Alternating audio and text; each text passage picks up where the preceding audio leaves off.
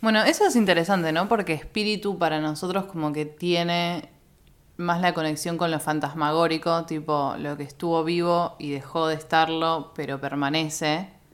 O sea, es como ese hálito de vida, pero separado de la vida. Sí, pero fantasma es otra palabra que tiene otra etimología y que usamos más en ese sentido. Igual lo fantasmal puede no estar, pudo no haber estado vivo.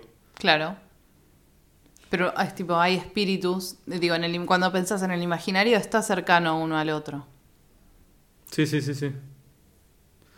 en, la, en la Ouija no traes fantasmas, traes espíritus, por Sí. ejemplo, porque estuvieron vivos. porque estuvieron vivos. Bueno, un fantasma igual creo que tiene. O sea, lo fantasmagórico no, pero el fantasma sí. Sí. La sombra, ponele. El Ujú. padre Hamlet. Sí. No sé, y que eso esté alineado a la idea de psique, o sea, de tu entidad mental. No sé, alguien podría hacer un paper con esto. No, es que re- este que no debe estar reestudiado. Sí, seguro. Es como la idea más básica de, uy, mire- mi- miremos la, todo, eh, la etimología y hagamos supuestos. Como todo lo que hablamos nosotros. Ahí no debe haber estudiado eh, posta. Sí, pero no así, así que se caen esos. Tangente.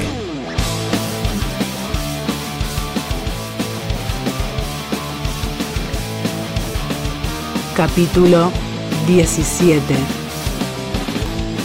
Taxidermia.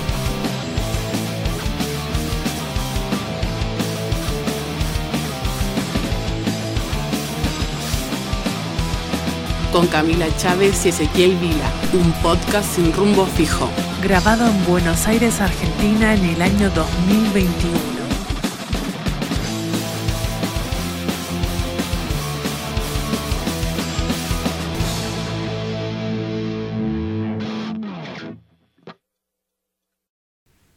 ¿Cómo empezó eh, nuestra obsesión con la taxidermia? ¿Vos te acordás?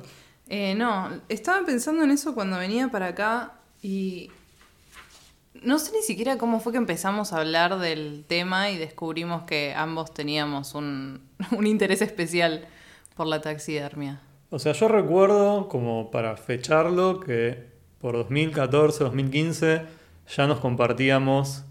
eh, Taxidermias bizarras de Mercado Libre. exactamente. eh, artículos de Mercado Libre de, ta- de la sección taxidermia. Uno de nuestros grandes hobbies.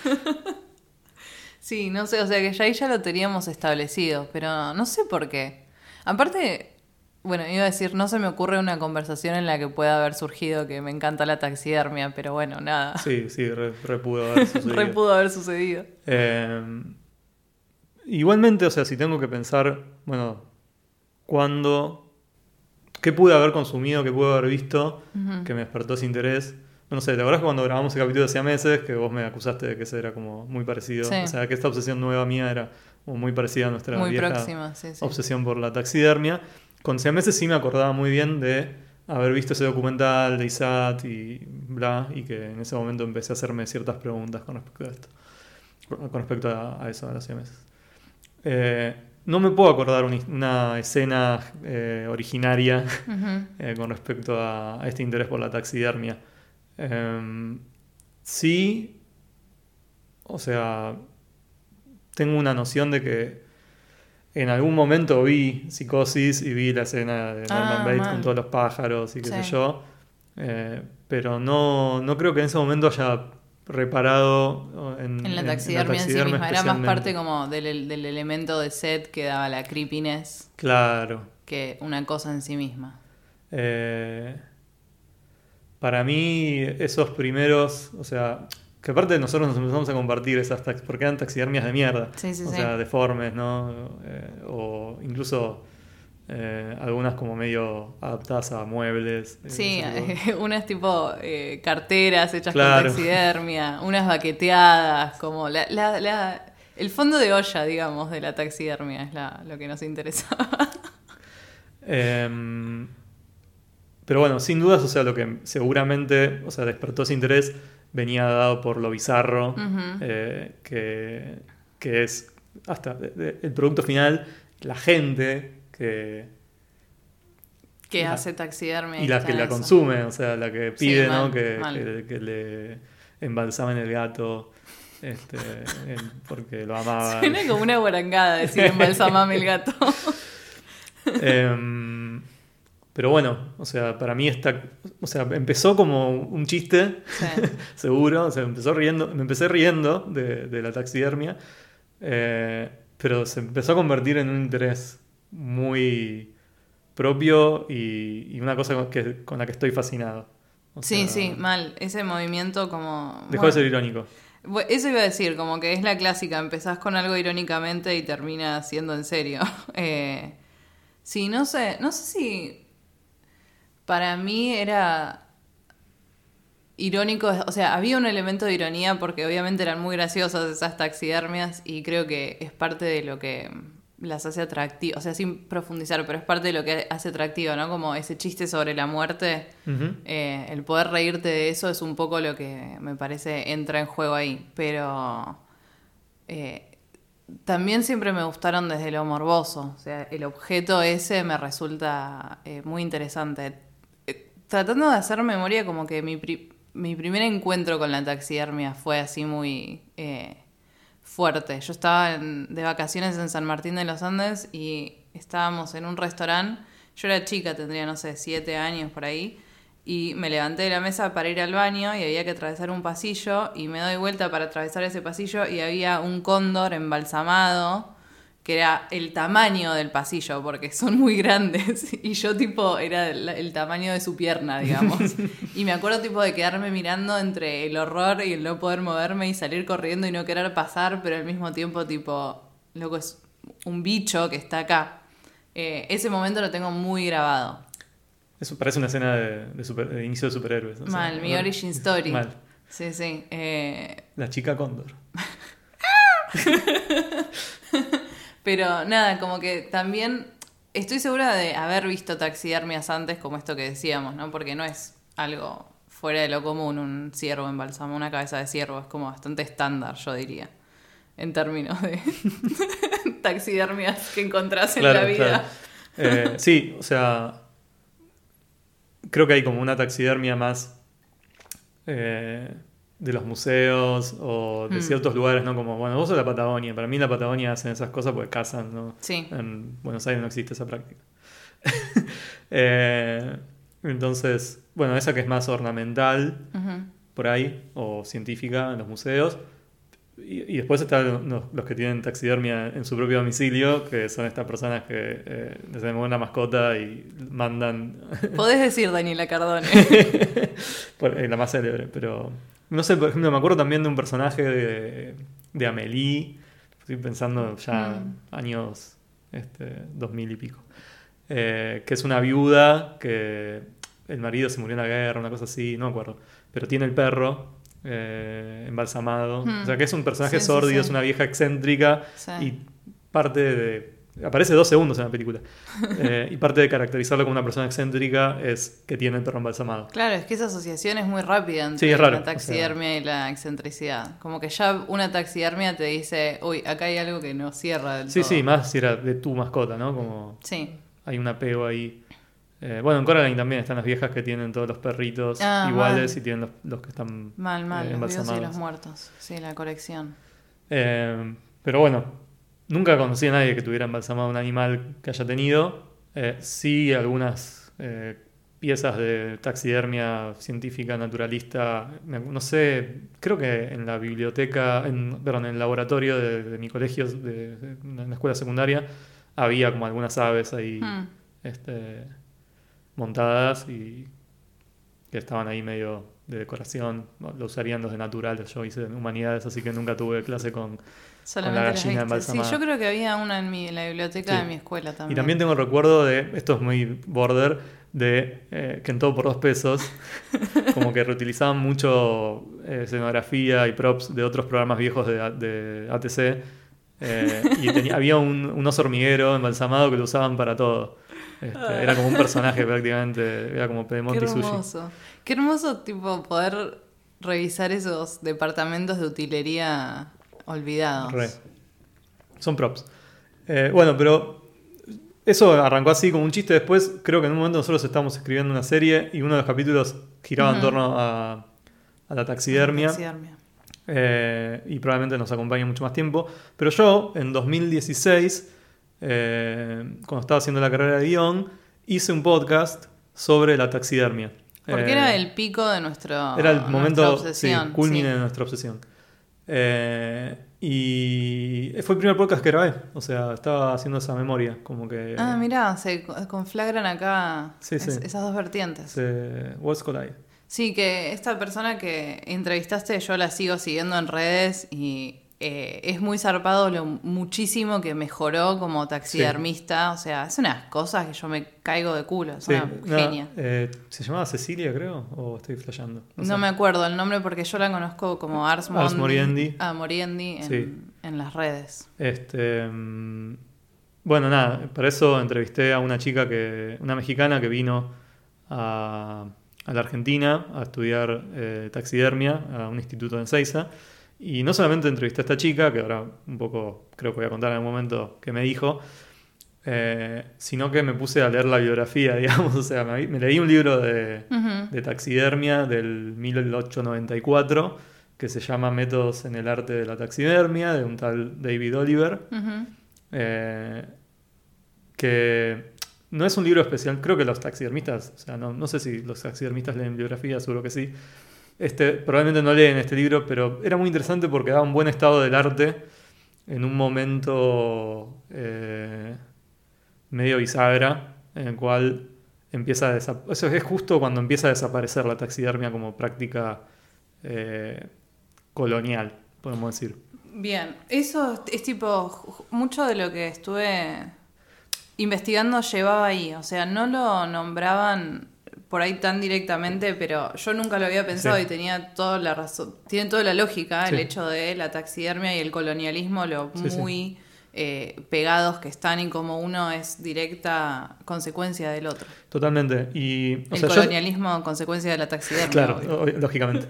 Eh, yo llegué a ese libro porque creo que busqué taxidermy en. Libros O sobre sea, taxidermia. no, pero nadie me pudo, o sea, nadie me podía decir, no conozco a nadie que decir, che, ¿me recomendás un libro sobre taxidermia? No, no se me ocurría quién. Entonces hice lo que cualquier persona en su sano juicio hace, que es googlear, no googlear, poner una palabra en el buscador de Ujú. y me salieron un par de libros gratis que me podía descargar, me bajé ese y lo leí casi entero.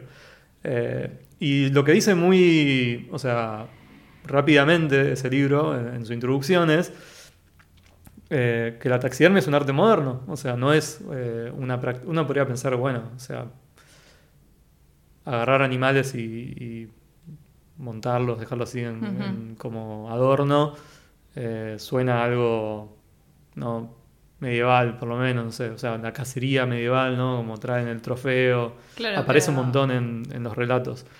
Está, está ahí la, la, la cuestión, o sea, Claro. esto del adorno en sí mismo. Claro, lo que dice Oliver en, en el libro es, bueno, primero lo separa del embalsamamiento, que es, Ujú. o sea, tan parecido que uno a veces dice embalsamados en vez de decir montados, que sería lo que vale para la taxidermia y para las drag queens. Eh, que no, o sea, lo que dice Oliver es, bueno, el embalsamamiento es una práctica ritual, tiene fines religiosos, es para conservar un cuerpo después de la muerte, o sea, está muy centrado en la idea de la muerte, la idea de la vuelta del espíritu, ¿no? Como toda una práctica religiosa de los egipcios este, y otras culturas, como, eh, sí, eh, rito mortuorio. Eh, en cambio, la taxidermia dice, bueno, primero que tiene una función científica, ¿no? Que la idea no es tanto eh, ritualizar una muerte o una práctica religiosa, sino que es científico y que además no se enfoca en la muerte verdaderamente, sino más bien en la vida, en poder Claro. representarla ¿no? tridimensionalmente a través de eh, los materiales mismos de la vida. Eh, es bastante interesante y bastante transparente en este sentido ya ese libro. Y también lo separa de la casa, ¿no? Por esto que decías vos, de los recuerdos de... O sea, lo- los, los separa de la casa como diciendo eh, esas cabezas de, de venado, este, o no sé, o los este, restos de un jabalí o lo que fuera, no son tanto una idea de preservar la vida, sino de una suerte de recordatorio de el vigor de la cacería. Sí, No, es, un, no son tanto es un anim- trofeo de Claro. la dominación humana. Exacto, y no son tanto animales, dice, como presas. Este, entonces ahí hay una diferencia que, que considera clave. Eh, pero bueno, lo que dice medio sin decir todavía este libro es que eh, está completamente atado al naturalismo como prof- proyecto científico Sí. este, y al colonialismo como proyecto político. La idea de, bueno, ¿cuándo empiezan a hacerse las, las mon- los montajes estos, las, las taxidermias? Por lo que yo estuve leyendo es el siglo XVIII, en el 1700 más o menos, es donde, aparece además el primer tratado de taxidermia como tal, porque tiene que ver precisamente con eso, con la expansión del naturalismo. Totalmente. Acá el libro de Oliver tira como una suerte de origen mítico eh, muy interesante, que es que al parecer en el siglo XVI, un noble holandés que viajó a América, este, a las Indias, eh, se trajo unos, eh, unas aves eh, del paraíso, unas aves así muy coloridas, eh, no dice de dónde, se las trajo a Ámsterdam. Y se, em, se construyó, digamos, en, su, en, su, en su propiedad una pajarera gigante eh, climatizada con un horno para poder reproducir la temperatura a la que vivían esas, esos bichos. Ajá. Pero no va que, o sea, y parece que era como fantástico, ¿no? Como esas cosas así medio fabulosas de leyenda, ¿no? Medio sí, sí. maravilloso medieval de tipo como que creó un paraíso eh, selvático en el medio de un jardín de invierno con los pájaros, qué sé yo. Bueno, y parece que todo el mundo está encantado con esto, como era como la atracción de la ciudad. Eh, ¿Qué sucede? Un día eh, se olvida la puerta del horno abierta No, man. y tipo, No. parece que mató a todos los pájaros del humo. tipo, se cagaron muriendo a la Un final previsible, pero aún así horrendo. Y nada, como que John dijo, oh no, mis pájaros, ¿qué puedo hacer? Y como que convocó a todos los químicos de Ámsterdam para que vieran qué onda. Y uno se le ocurrió, che, y si los destripamos y los salamos y los ponemos especias como con la que hacemos con la carne. Sí. Eh, hicieron eso, como que le pusieron unos alambres, qué sé yo, y guardaron, o sea, tuvieron, lo- siguieron teniendo la atracción, digamos, pero ahora- los pájaros estaban quietos. Eh, Ya no en movimiento. Sí, no sé cuánto hay de real porque está muy, no está documentado, o sea, cuenta esta historia Sí. eh, en el libro y nada más, pero sí como que a partir de ese momento se empieza a, eh, a practicar esto de, bueno, si se te muere el pájaro que te trae de Sudamérica, puedes ir y, y, Y dejarlo, rellenarlo de algodones y dejarlo ahí de, eh, de decoración. Bueno, justamente a eso iba. Me parece que la idea de la taxidermia como decorativa, como un objeto que se dispone en la casa para ser observado, está totalmente atado al surgimiento de la burguesía y de es- espacios que están pensados para ser decorados y que tienen eso en mente, porque es ta- también muy atado a la, a la fascinación con la naturaleza, entonces el Sí, sí, sí, traer sí. la naturaleza y ponerla en display en tu casa es una muestra de poderío, además. Recontra, o sea, está, esta anécdota me parece que ya marca ese origen colonial eh, y anticipa lo que va a ser la taxidermia en el siglo XVIII y XIX, que está vinculado a apropiarse de lo salvaje, ¿no? de traer de, el- de- del Oriente o de América, sobre todo América, eh, eso que eh, es más propio de ese lugar, ¿no? como la naturaleza. Eh, y ni hablar que está recontra asociado con, bueno, vos dijiste, ¿no? Esta cuestión decorativa, el tema de poder decorar los salones de las casas, de las mansiones. Eh, estuve tratando de ver un artículo de Agua Bajo, estoy con las citas que no puedo hacer, eh, que se llama La Mansión de la Mol, está en, en Mimesis, que habla un poco de el vínculo entre el realismo eh, y bueno, habla de muchas cosas, o sea, porque como ese libro habla de toda la historia de la literatura ¿no? Eh, y la representación de la realidad, es un capítulo que habla de Stendhal, Balzac y Flaubert, Eh, o sea, del realismo francés más canónico. Y en un momento habla de Balzac, ¿no? Y justamente habla de esto de las descripciones de los personajes atravesadas por el ambiente y que el ambiente por excelencia en, en esas novelas tiene que ver con la casa, el salón. Eh, y si, si te pones a ver como eh, novelas de ese periodo, aparecen estas cosas de los gabinetes de curiosidades.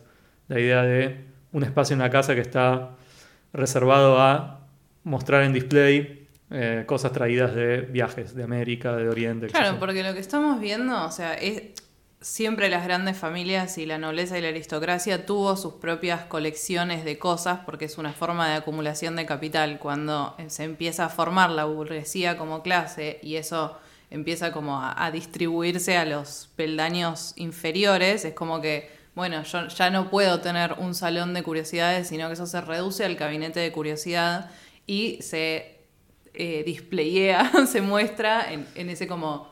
eh, de, de ese, de ese modo reducido, pero que tiene la misma, la misma interacción, la misma función también, de decir, bueno, esto lo traje yo, lo hice traer, lo armé, qué sé yo. Y también es como el espacio intermedio entre casa y museo, que es el movimiento que va a hacer el arte también, salir de los palacios para ir al museo, el volver público el objeto, que está totalmente atado a, a esa noción del gabinete de curiosidad, ¿no? Como de todos estos elementos dispares que tienen que ser organizados y, y coleccionados según una mano rectora, para que en este caso todavía unos pequeños selectos, que son los que yo invito al salón de mi casa, lo puedan ver. Recontra. Y bueno, no sé, pensaba, siempre que pienso en esto, pienso en dos ejemplos, que uno es en La Mandrágora de Ewers, donde el chabón es medio como un aventurero, ¿no? Va, viaja a la India, sé yo. Eh, que tiene como en su casa esto, una, una habitación que está reservada para las cosas que trae y hay animales embalsamados. Y en una película que se llama El Atalante, que es, no sé, cine francés, eh, siglo XX, principio del siglo XX, eh, del 30 y pico en realidad, eh, donde hay un barco que también, como esa idea del, del barco que viene de afuera, pero que... re- es un, en realidad es un marinero, trabaja en ese barco que viajó por el mundo y tiene, está lleno de tatuajes, es como que medio atractivo por lo exótico y tiene un gabinete de, de estas curiosidades eh, donde tiene también eh, taxidermia. O sea, como que tiene, Sí, siempre sí, aparece, siempre eh, como es parte del, del- del- del- de la troupe, ¿no? del exotismo, tener un animal embalsamado. Claro, bueno, es un poco como sinécdoque sinécdoque del Totalmente. exotismo, la Si taxidermia. querés Bueno, significarlo, Sí, así es muy y ya está está súper asociado eh, como signo cualquiera que lo vea interpreta eso al toque. Y Sí. me parece interesante también el, el- el ejemplo que traías de Ewers, porque este el explorador Frank Brown tiene la habitación y tiene 27 baúles de cosas que todavía no desempacó. Y eso es- eh, habla mucho de esa cuestión que va a ser también fundamental, no solamente para la taxidermia, sino para la, la ciencia que se construye a partir de la taxidermia y el naturalismo en general, como el exceso de especímenes, el exceso de cosas. Sí, sí. O sea, pre-1700, bueno, el, el tratado este que yo te digo es de 1758 y es básicamente un manual de instrucciones de los procedimientos que estaban a- en boga a la época, lo que se venía usando y algunas críticas y sugerencias. Pero, y más importante aún, le daba indicaciones a los exploradores y a los eh, naturalistas de campo de cómo recolectar y preservar esos especímenes para enviarlos a Europa. O sea, porque ese era el gran problema. Vos lo matás en, en Cancún, re bien, está buenísimo. Después cuando llega a Londres es una cosa Mm. toda podrida y desarmada, no sirve. Entonces, mover ese conocimiento a las manos de... Porque aparte era una profesión, como Sí, sí, sí. el explorador que recorre, junta y trae para vender. Y en- en- es el hecho de que sea del 1750 como que ya te indica que hay un comercio sucediendo Sí, sí. que requiere aparte pautas de trabajo. Y como traían un montonazo de especímenes, había que después saber cómo tratarlos y cómo conservarlos, que ese va a ser el gran problema de la taxidermia en general. Yo en lo que estuve leyendo lo trataban a partir de los pájaros. Me, me causó gracia que esa fuera como también la historia mítica, porque en general los pájaros eran mucho más problemáticos que un mamífero, porque son mucho más delicados y están hechos como de pedacitos más pequeños y más frágiles y movibles. Entonces, poder preservar correctamente un pájaro era un problema y después eran muy eh, tendientes a las plagas. O sea, claro. ese era el... En bicharse. Claro, o sea, se reembichaban, entonces vos no, no podías tener una colección como tal porque se te, morí, se te pudrían las, los especímenes. Entonces el- la cuestión de la preservación también está muy atada a la posibilidad de construir conocimiento a partir del, natural, del naturalismo de taxidermia. Si vos tenés un solo espécimen, como que, bueno, tenés uno, porque los otros se pudrieron, no llegaron, etcétera. Pero si tenés varios, puedes empezar a hacer comparaciones, puedes empezar a tramar como eh, a pensar en términos más amplios. Que además es como si lo pensás, está súper atado a las teorías de Darwin, porque a él lo que le llama la atención es la variación geográfica de los pinzones. Y eso después se puede hacer ciencia en Europa. O sea, lo cual ya es una, es un- una proposición eh, colonial y ideológicamente complicada. Pero digamos, se puede hacer esa ciencia en Europa porque pueden llevar toda esa cantidad de pájaros y ver en sus museos, tipo, bueno, las diferencias entre cada uno Sí, y sí. poder conservarlos a lo largo O sea, los pueden poner arriba de la mesa. Los pueden mirar uno al lado del Sí, otro y decir esto, acá se ve así, acá se ve así. O sea, Trayéndolo de lugares súper Nosotros dispares. pensamos en Darwin, ¿no? Como, bueno, el que puso. Es la referencia cuando pensamos en esta eh, ordenación del mundo natural. Pero en realidad el naturalismo es un, es un movimiento anterior, de siglos. O sea, en- o sea, el primer proyecto del naturalismo es juntemos, o sea, es archivar. ¿no? Es como, es un proyecto de, eh, de acumulación. eh, Sí, no de la, plaga, la plaga siempre es el problema del archivo. Está el texto este de Baldassare, que es el monje italiano del 1600, donde él se preocupa por el establecimiento de un archivo y una de las cosas más eh, que más lo, lo preocupan es esto, o sea, cómo salvaguardar el archivo de la plaga, ya sea el papel o sea el esqueleto o la piel de estos bichos. Eh, pero bueno, todo este movimiento naturalista de, de acumulación y clasificación, que después es lo que da, ¿no? Luego muchas discusiones y de mucha gente que pasa por el campo, a que llegue Darwin y diga, bueno, tengo esta idea loca del Hmm. origen de las especies. Este, en realidad comienza simplemente, es como, voy a hacer una analogía muy salvaje, es como el comparatismo lingüístico y Saussure. O sea, para que haya una Sí. sistematización de qué carajo es la lengua, primero tuvo que haber un montón de gente comparando simplemente lenguajes. Este, bueno, no sé si es necesaria esa relación, pero sí son históricas. O sea, y me parece que se da en estos ca- campos científicos que son muy símiles de una manera homologable, no voy a decir parecida, eh, porque hay una pulsión primera de juntar y de, bueno, mirar uno al lado del otro, de acumular y de consumir, que después se traduce en pensamiento o en Bueno, pero es lo lógico, o sea, yo Sí. creo que si yo tuviera que inventar la ciencia ahora sin saber nada, haría lo mismo, tratar de recolectar la mayor cantidad de cosas, a ver con qué materiales estás pudiendo, con qué contás, o sea, con Sí. qué trabajos. Bueno, pero no sé, la ¿Sobre qué teología. Está bien, nosotros lo tenemos por supuesto, pues vivimos en esta era. Pero la teología es lo inverso, ¿no? Es como decir, bueno, está, en la Biblia dice esto, a ver cómo, cómo puedo hacer que todo tenga sentido. con- sí, bueno, por eso dije ciencia. Sí.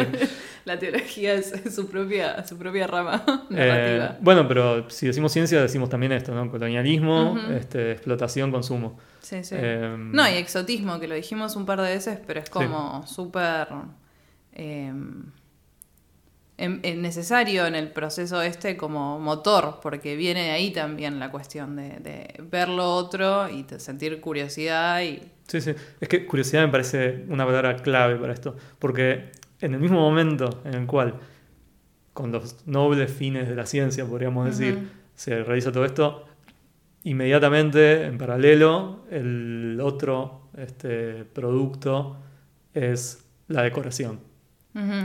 O sea, no hay eh, una instancia primera y una instancia segunda, no. Son lo mismo. O sea, se dan en el mismo momento. Lo que produce esta explotación es, me parece, es esa curiosidad, ¿no? De, bueno, explicarlo científicamente, pero también estar fascinado y tenerlo en tu living. Poder ver. Sí, sí. Apropiarse, o sea, es, Sí. es mío. Sí, sí, sí. Sí, mal, es eso, ¿no? Como la, el- la- apropiación que funciona. Y te das cuenta que es histórica porque funciona en todos estos niveles. O sea, es un. Es un es una formación de la epistema europea lo que está sucediendo, según yo estuve leyendo en, en la bibliografía, eh, a partir de esta cuestión, o sea, tanto de el europeo como colonizador y dominador, que ellos no lo pondrían en esos términos, pero sí lo pusieron en esos términos en ese tiempo también. O sea, por ahí no colonizador, pero sí como la empresa eh, nacional imperialista de ir a dominar. O sea, es un, Sí, es sí. un punto de marketing muy piola. Sí, se, autorreconocían en eso también. nombre de la humanidad, ¿no? De- de la ciencia, del progreso, o sea, todos estos términos que empiezan a, a- a juntarse ahí y el llevarlo a la población, a cada uno en el, en el objeto decorativo. Ujú. Bueno, esto como que, como dijimos, o sea, es dominante durante siglos. este, en el siglo XIX me parece que alcanza su cúspide porque el avance científico y, y el- nada, se cruza con la química, con otras cosas que posibilitan ¿no? Eh, conservar mejor y trasladar mejor, etcétera. Pero bueno, llega un momento en el cual empieza a, a cuestionarse eh, y estas primeras críticas que nosotros hacemos empiezan a hacer ruido en algún lado, que no vienen precisamente de, de afuera, ¿no? no es que vienen los estudios culturales o... Este, el, el postcolonialismo en ese momento estaba más ocupado en que dejen de esclavizar negros en África Ujú. este, que, que en los animales, sino que aparece directamente por parte de, de los propios naturalistas o de los propios museólogos. Eh, hay un tipo muy importante en esta historia que es Carl Aikley, que es un este, sí, naturalista, no sé si ya se puede decir en este momento, 1906, que pasa a ser director del Smithsoniano en un momento, amigo de eh, el presidente Roosevelt, que era un muy famoso eh, Cazador, cazador. de animales grandes. Exacto.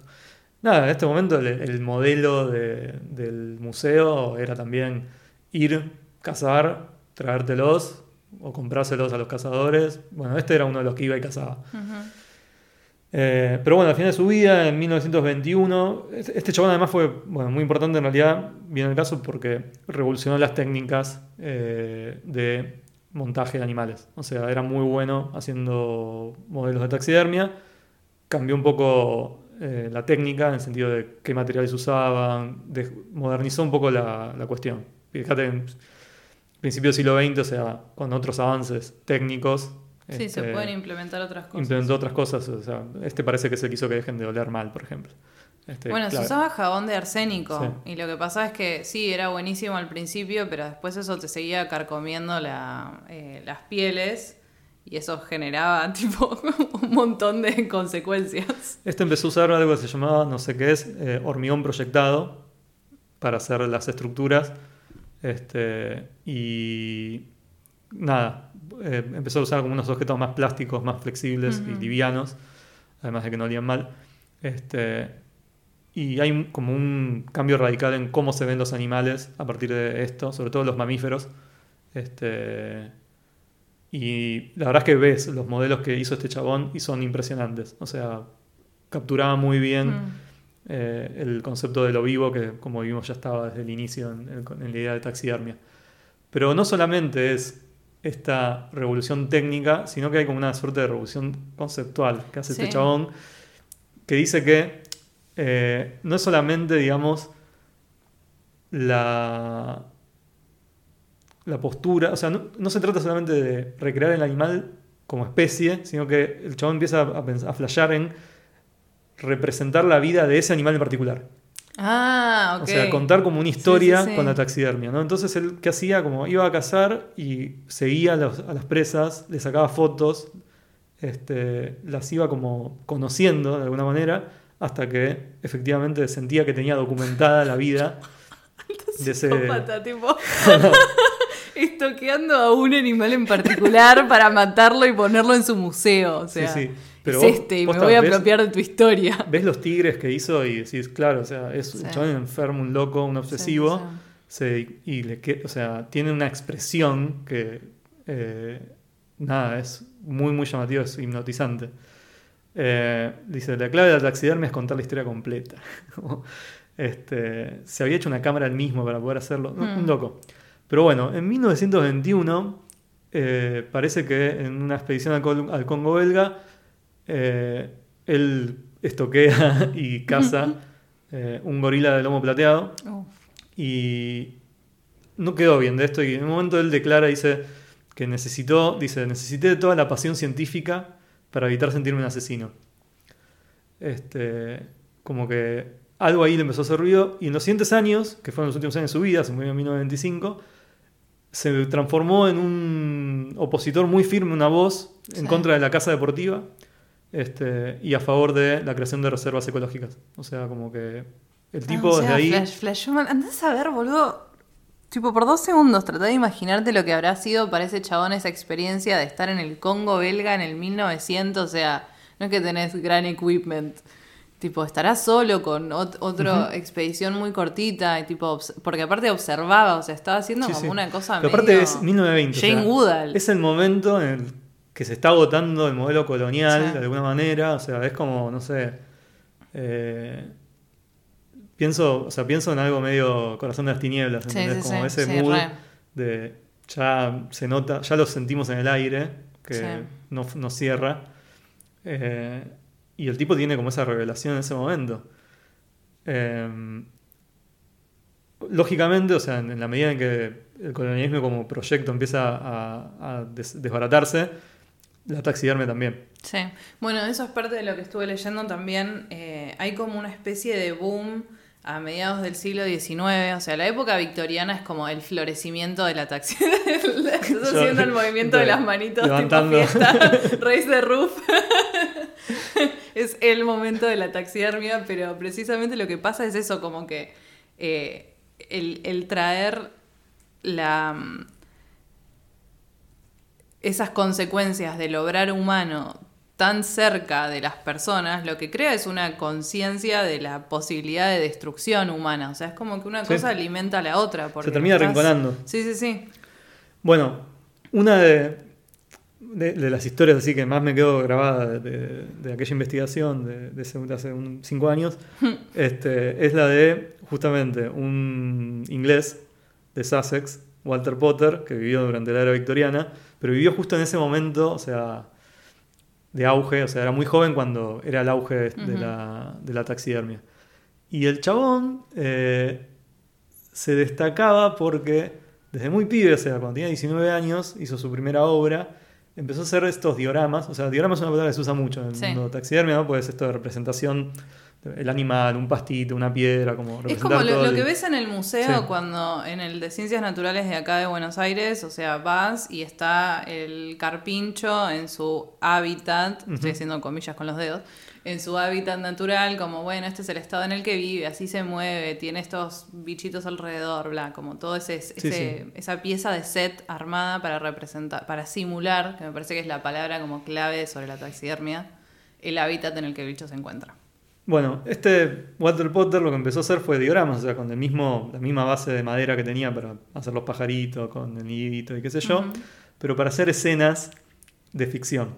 Y a los 19 años, sí. hace su primera obra que se llama La muerte y el entierro de Gallo Robin, que es un diorama que está, eh, supuestamente es una adaptación de una rima infantil, este, en la que hay como un féretro con un gallo, El gallo Robin. el gallo Robin, y una procesión de 98 pájaros. No, bro. 98 que están en el funeral. Eh, esa es como la primera, ¿no? su primera obra. Pero después hace unas cosas muy bizarras durante toda su vida, o sea, no, no paró nunca. eh, de, no sé, por ejemplo, hay una que se llama La fiesta de los gatos, que son todos gatitos con ropa victoriana Sí, sí, tomando sí, el té. Este, una escuela con conejos que tienen como pupitres. Lo vi eso, que la- están con los con el la pizarra, el- eso, la, la maestra que tiene anteojos, o sea, todo eso. Este, tiene, no sé, otro ah, que me encanta que son dos ardillas que están. eh, como- Fenceando. Sí, están eh, luchando con esgrima. O sea, eh, y nada, eso. Son un montón de escenas, ¿no? Que tienen algo de fábula, ¿no? Como los animales en acciones humanas. Pero, o sea, que apuntan casi como una imaginación infantil Sí. pero al mismo tiempo, también como la fábula, eh, tienen un costado como re macabro, re intenso de este, una realidad siniestra ¿no? por detrás o, o una cosa que a primera vista parece muy... Pero que si te puedes mirar un poco más y pensarla un poco más, la desnaturalizás. Eh, es como, bueno, el chabón tipo se puso a sacarle los miembros adentro a todos esos, esos A co- conejos. A, coser ropitas, Sí, sí. tipo, es, es un montón, es un montón.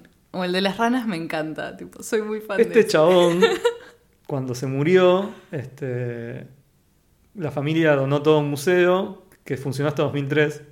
O sea, se disolvió por motivos económicos, tengo ahí anotado. Oh. Eh, y sus obras se subastaron y uno de los ma- mayores este, coleccionistas de la obra de este tipo, por ejemplo, es Peter Blake, que es el tipo que hizo la portada de eh, Sgt. Pepper's Lonely Hearts Club Band, Ah, el sí. álbum de los Beatles.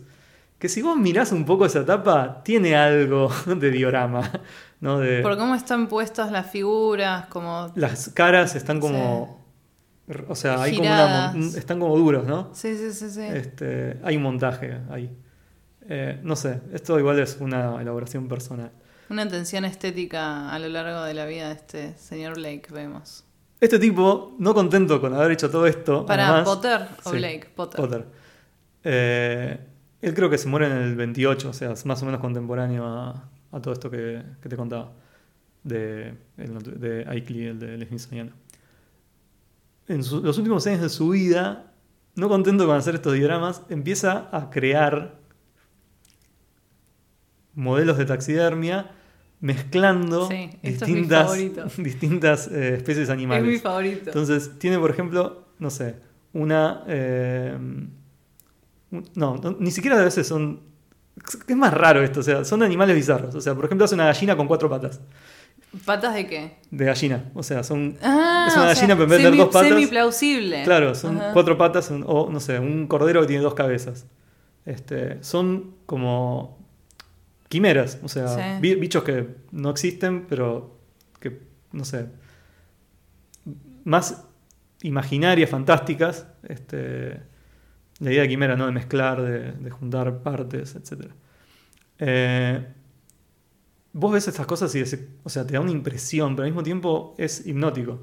No o sea, porque parece como nada, o sea, Es que pare- parecen algo que podría ser, pero que tu razón te dice que no son. o al revés te diría, como que tu razón te dice, sí, está bien, tu razón te dice que no son, pero algo dentro tuyo dice, Sí. tipo, Bueno, podría ser. de hecho yo lo que... Hay como una diferencia muy mínima que Y bueno, esa es la gracia, ¿no? También como ese el movimiento entre una línea y la otra, entre un lado y el otro. Y no sabía que era este chabón el que hacía esto. Tampoco sabía que este chabón era el de las ranas, que he visto mucho.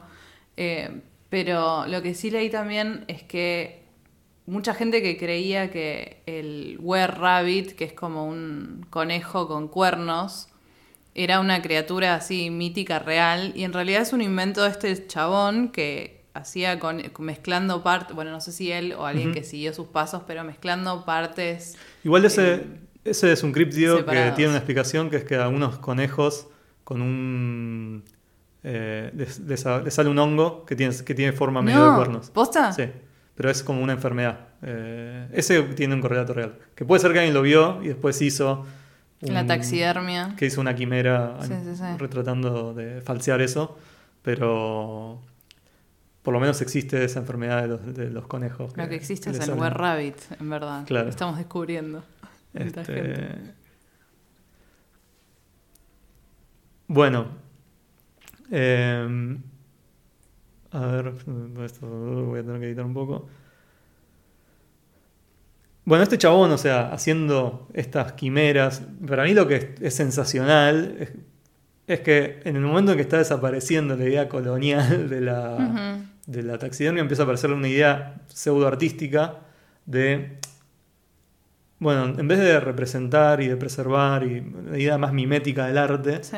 ¿no? de, de, este, de hacerlo igual a lo real, no, sino de utilizarlo como material para crear imaginarios, ¿no? como una visión más fantástica de la misma técnica puesta al servicio de Que otras... me parece muy flashero que haya tardado tanto en Mal. pasar eso, como que eh, es un movimiento que se me hace muy natural, tipo, y sí, sí sé cómo, cómo tipo, hacer, hacer animales en algún punto, eh, ¿por qué no hacer otros que no existan?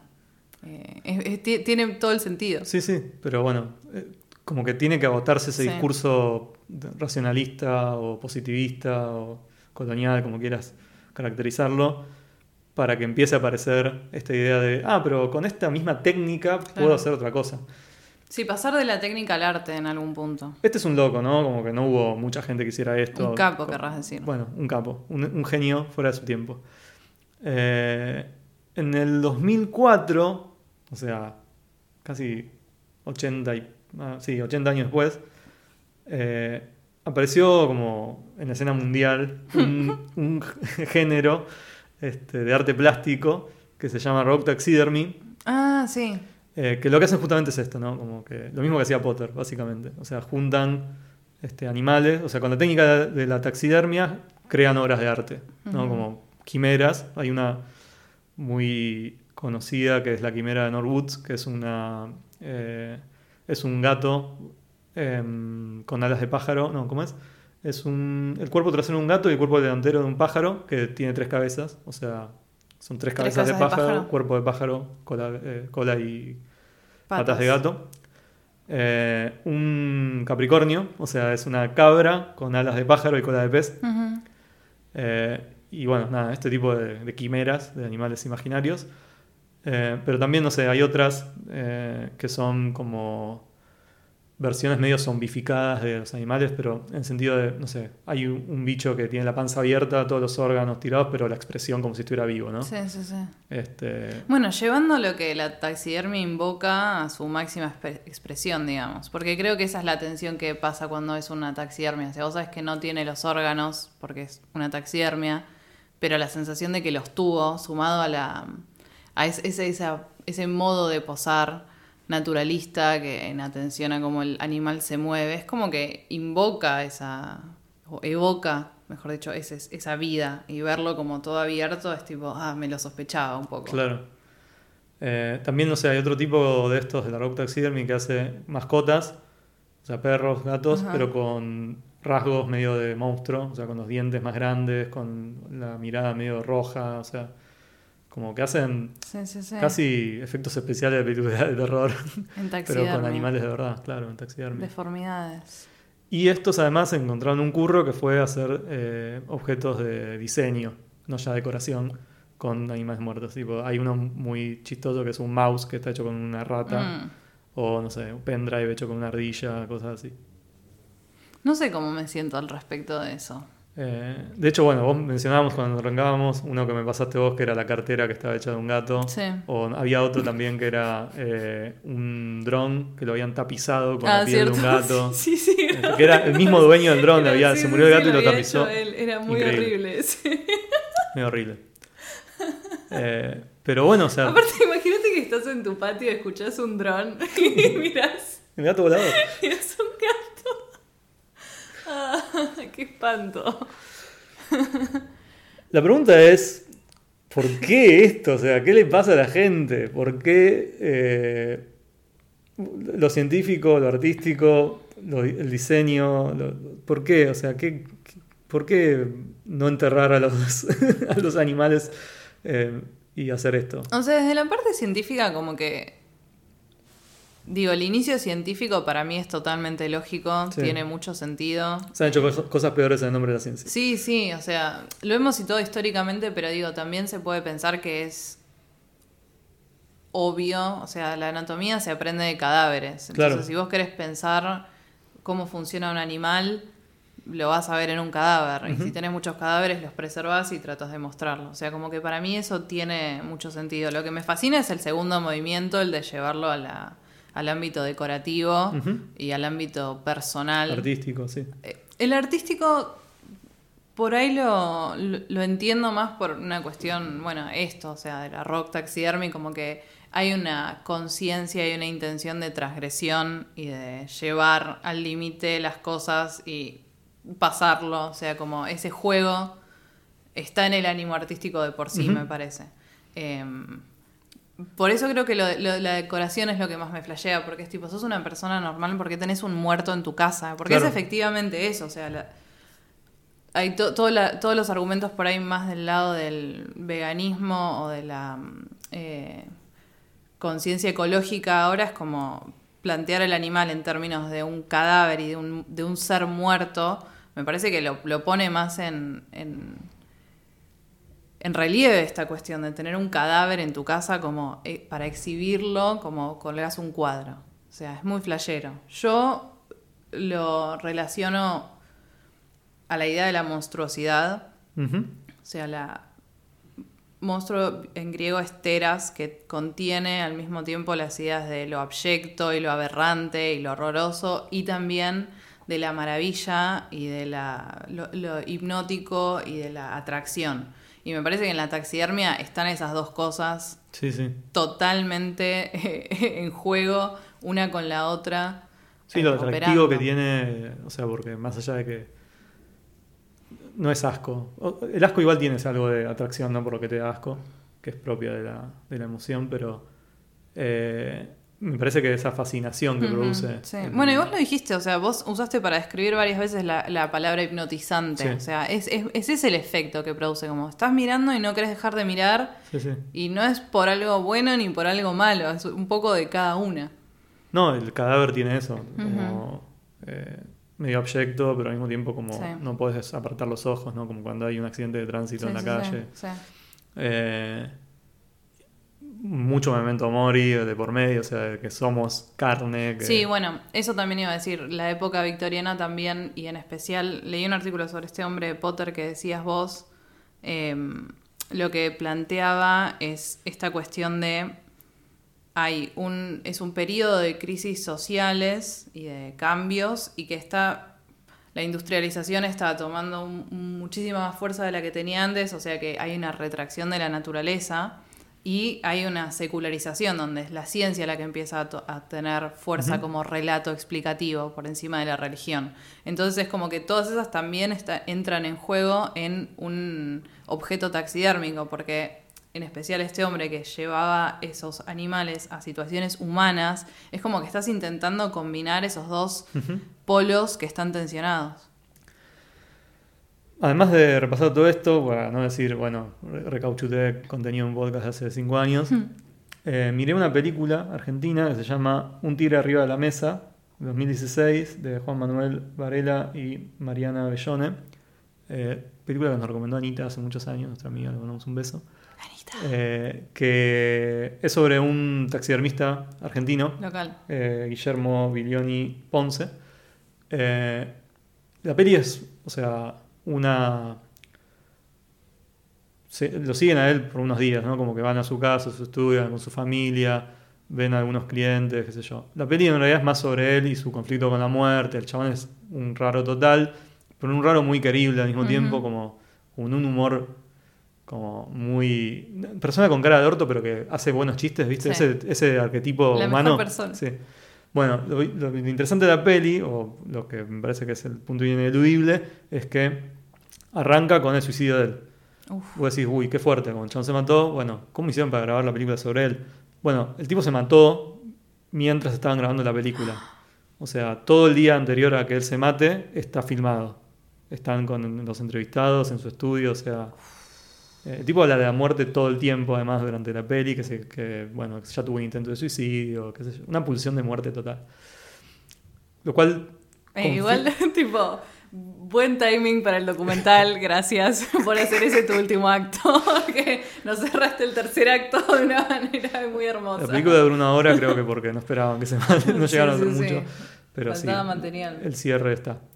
Eh, muy impresionante igual todo. Eh, bueno, me parece que el- el- esa historia ¿no?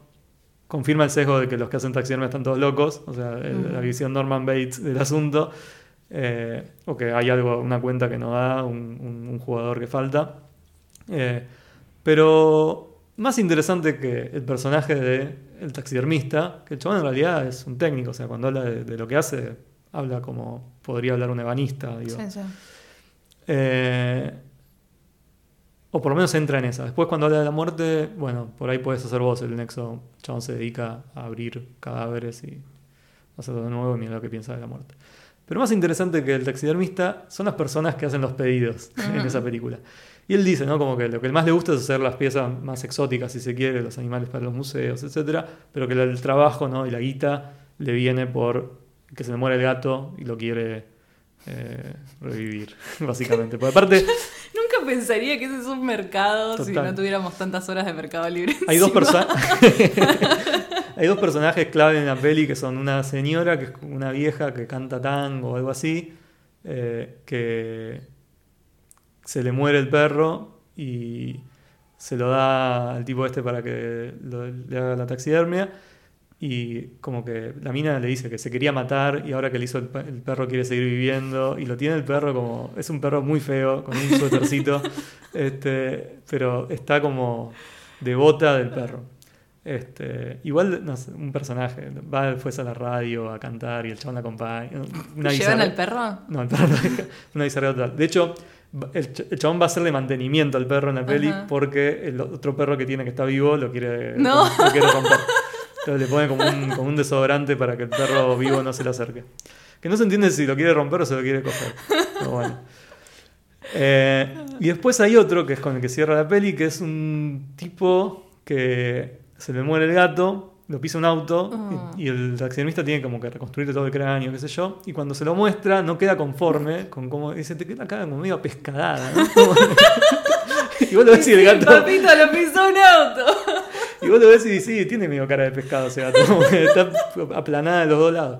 A Medio na- pescada. medio narigón. Y como que se lo muestra y dice, yo te quiero más así, le toca la, la nariz como tirándosela para atrás. Y dice, yo no puedo mover esto, como ya queda así.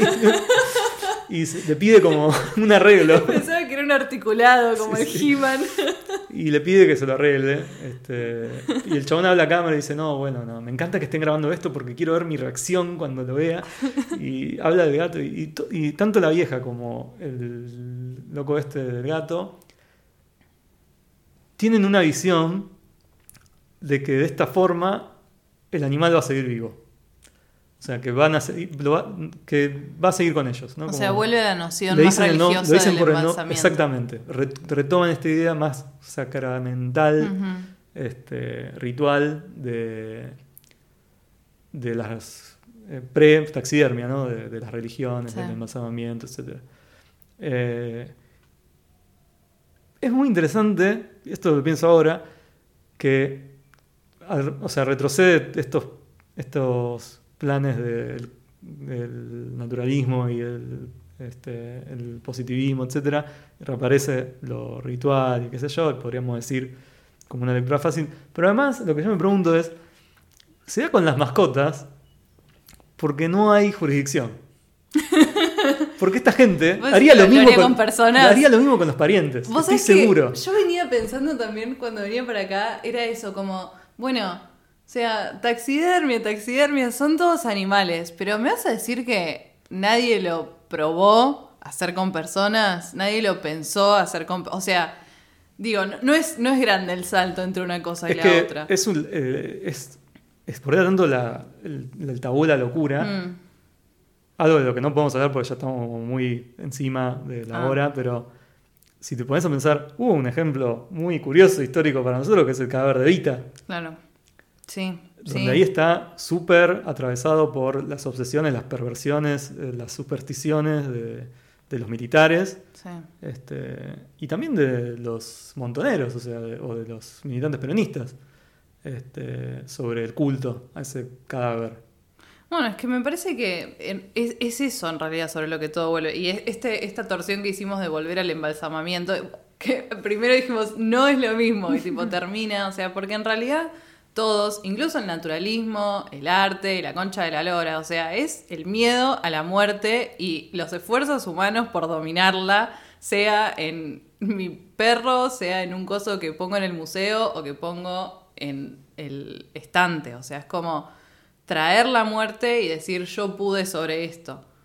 Que bueno, es inútil, obviamente, pero el impulso es ese para mí. Hay dos testimonios, como para cerrar esto, que me parece que son importantes sobre esto último que vos decís. Uno es el taxidermista de la película, ¿no? Eh, Guillermo Guilioni. Él en un momento dice, habla mucho de su padre muerto, ¿no? Y dice, yo estoy seguro que no existe nada más allá, porque si existiera algo más allá, mi viejo de alguna manera se hubiera tratado de comunicar, Mm, como por la relación que teníamos, etc. O sea, él es un convencido de que después de la muerte no hay absolutamente nada. Sus clientes claramente tienen una versión más, sacral, más sagrada, ¿no? más sacralizada. de- no es que piensan que está vivo ese, ese perro, o que, pero que en ese símbolo, preservar. ese signo que es el, el cadáver este, montado, Aparte de eso, significar la vida en un cuerpo muerto. Totalmente.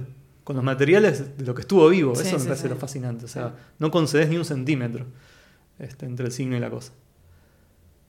Y después está lo que me dijo Cecilia, la, este, la taxidermista mexicana que entrevisté hace cinco años, sobre, bueno, ¿por qué haces taxidermia? ¿Por qué. ¿Qué es lo que te interesa la taxidermia?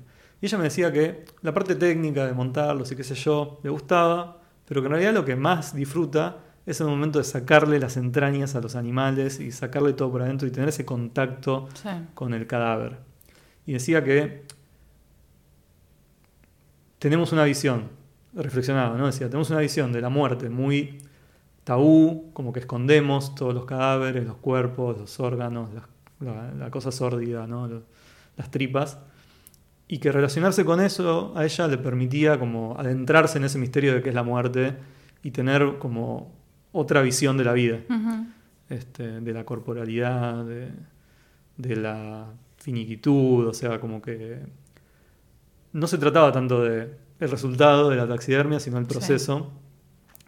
Eh, y yo creo que de alguna manera son como dos puntos del espectro, ¿no? Como que el que lo sacraliza y quiere solamente la imagen, ¿no? La imagen más fiel posible, que es el, el objeto taxidermia se aferra solamente a la cáscara de la vida, ¿no? que es lo que vemos de afuera de las cosas. Pero ese trabajo del taxidermista con lo muerto, eh, me parece que termina entrando a como el otro costado de la vida, como lo que está por adentro de la Sí. vida, que es lo que nunca tenemos acceso y lo que menos queremos ver, ¿no?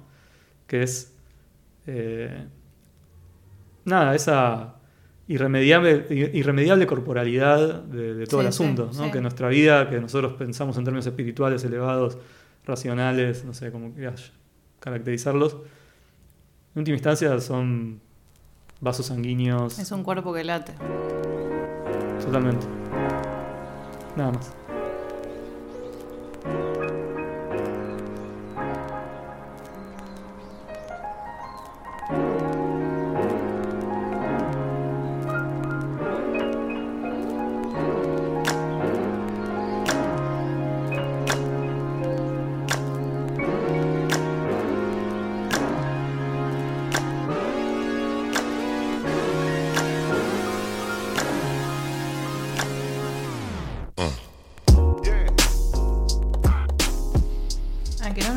Pero taxidermy eh, etimológicamente es organización de la piel.